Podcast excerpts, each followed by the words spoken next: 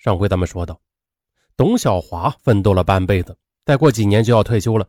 如果因此而葬送了自己的前程和家庭的话，再落个身败名裂，这是董小华最不愿意看到的结果。他决定忍痛放血。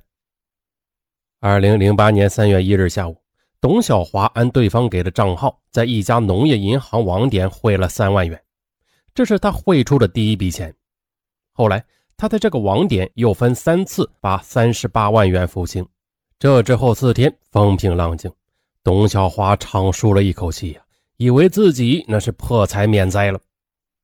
可是啊，事情真是这样吗？就在二零零八年三月五日下午，董小华他意外的又接到了一个电话，这次对方没有用魔音手机，而是用原声询问说：“董主任是吧？最近是不是有麻烦的？”是不是被人骗了三十八万呢？董小华汗毛都竖了起来。呃，你你是谁？你怎么知道的？我是谁？你不用管，反正我知道你的好事也知道谁是幕后主使。呃，我呢现在不想跟他干了，但就是我们老大对兄弟都挺抠门的。哎，在我离开之前，把你的照片和胶卷投出来，还给你怎么样？董小华一听，哎呦！这真是天无绝人之路，就是因为照片没拿到手，他自己还担心他们继续敲诈呢。没想到峰回路转，但他也明白来电话的人肯定是无利不起早，别问他。嗯，说吧，你要多少钱？哎呀，爽快啊！嗯，我母亲得了重病，急需一笔钱。嗯，咱们就做个交易吧。你要是觉得合适，先给我一万元做活动经费。嗯，偷出来之后呢？我一并把谁干的也告诉你。那我不蒙你，现在就可以告诉你，我叫大宝。董小华是病急乱投医，他决定相信这个自称大宝的人，就按照他提供的账户汇了一万元。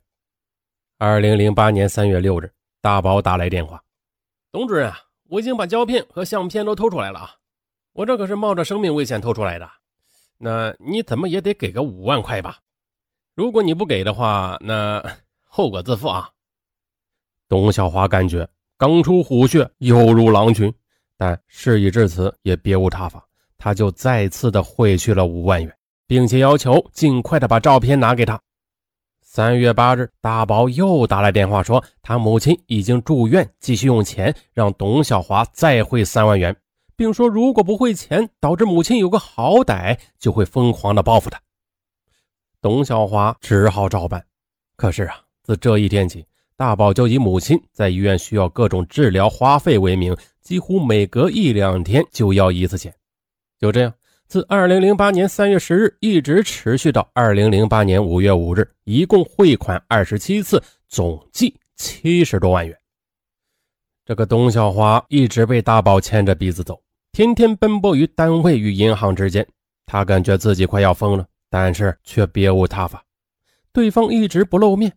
要钱的电话却不知什么时候就会响起，折磨着他一听到电话铃声就会打哆嗦。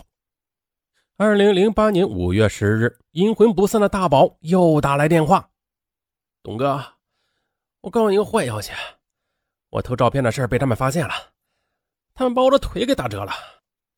现在我已经被送到医院了，医生说我这腿要截肢，还得换一个假肢呢，住院费最少得二十万。”那这钱你应该出吧，要不然下辈子你得养着我。董小华他明知道这是假的，但是啊，也希望这是真的。如果是真的，也能为自己出口恶气。这小子啊，太坏了。可是老天爷他也不开眼啊，怎么没把他打死呢？想归想，最终他还是按照他的要求办了。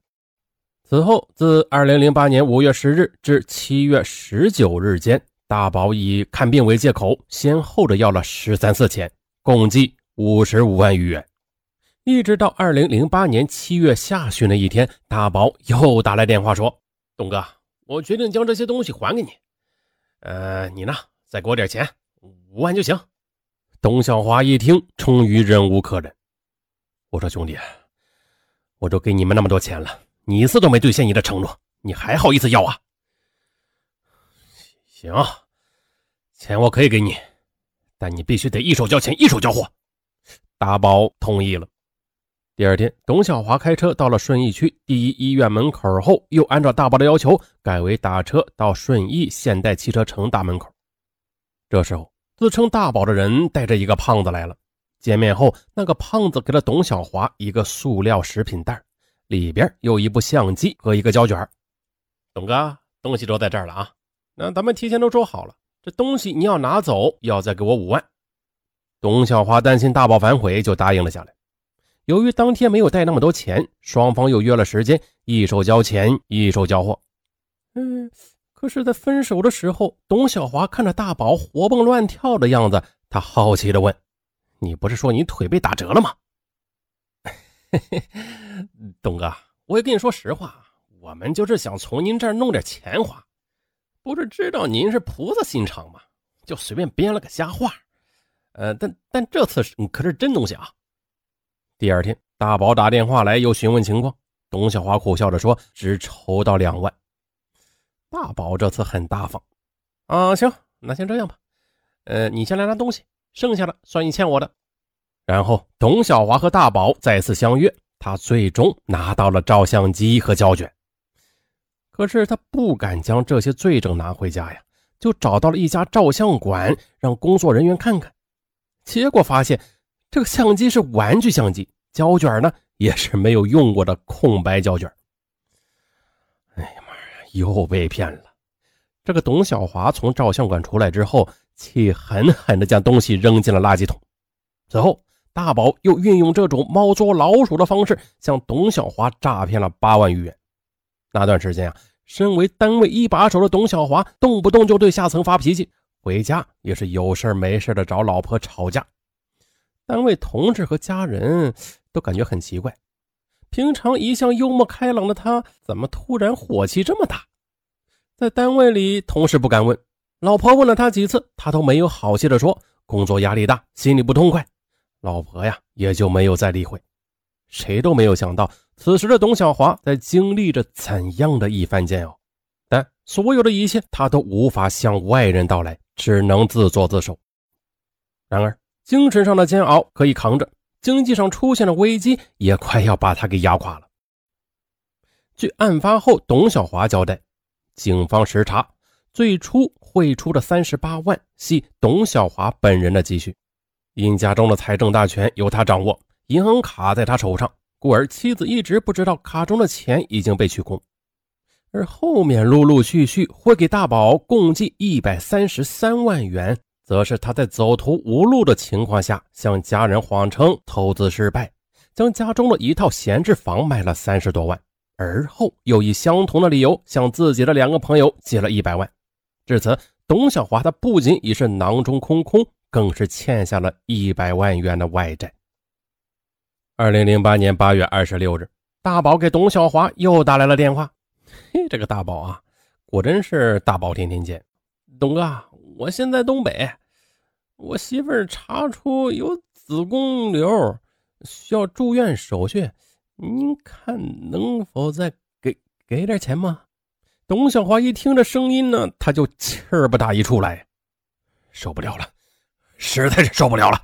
董小华现在呀，真是忍无可忍的，就是听到最后这两个字多少次最后啊，全是骗人的。董小华决定再也不能妥协退让了，自己已经被他们害得太惨了。如果再这样下去的话，这个命都恐怕要搭进去。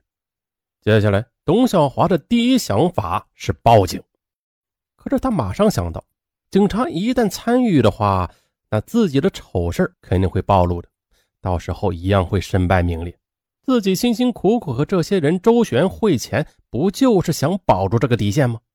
思前想后，董小华决定以恶制恶，找人抓住他们，要回钱来。